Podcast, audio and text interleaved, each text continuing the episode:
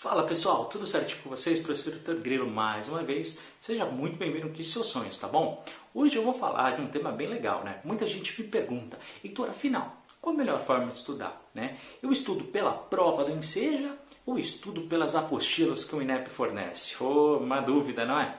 Olha, não é dúvida não, é tranquila essa resposta. E hoje eu vou te dar aqui a melhor alternativa para ela. Então, bora lá. O que, que você tem que saber? Olha, primeiro, né?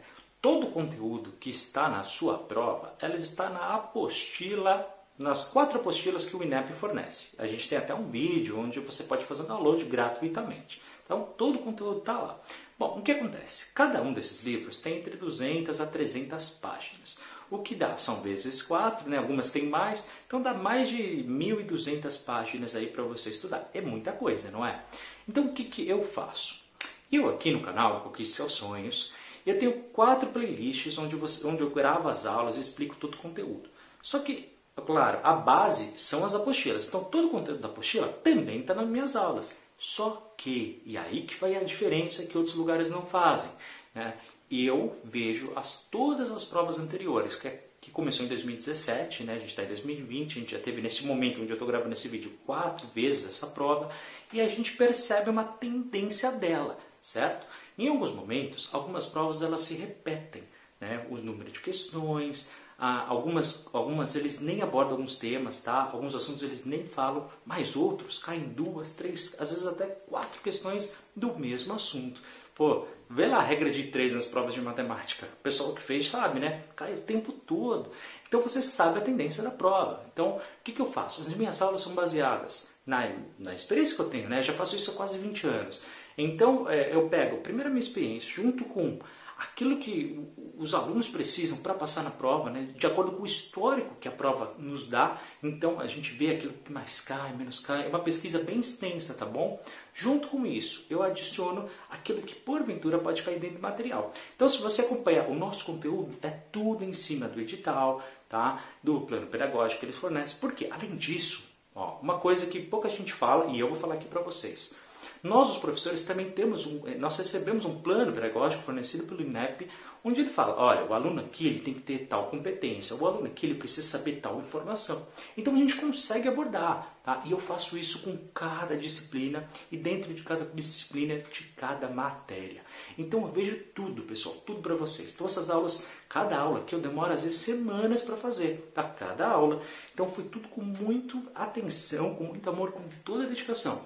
Não é à toa, só você ver aqui nos comentários, né?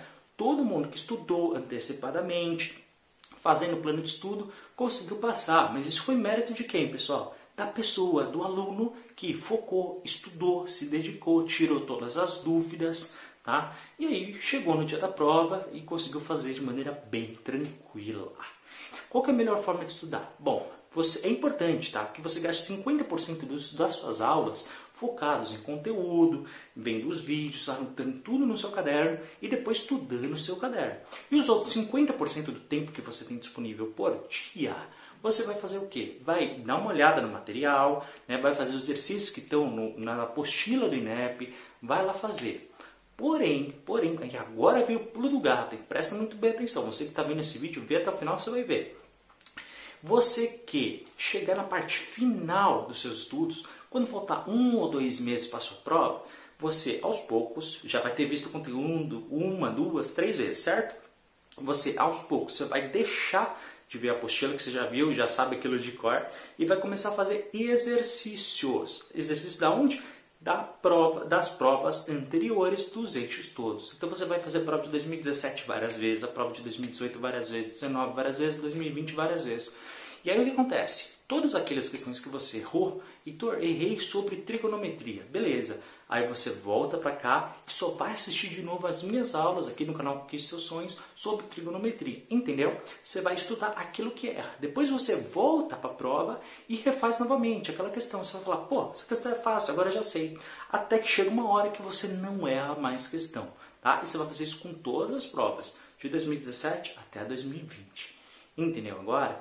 Por isso, a, qual que é melhor, Heitor? Apostila ou prova? No começo é apostila, mas chegando perto da prova, meu, você tem que focar nas questões de prova. É essencial para a sua aprovação. entendeu? E esse é o nosso plano de estudo, inclusive, que eu vou deixar o link para você poder seguir. Pessoal, espero que essa dica tenha ajudado bastante vocês. Obrigado por ter assistido. Não esquece de curtir, comentar, tirar todas as dúvidas, tá? Pode escrever que eu falo com todo mundo.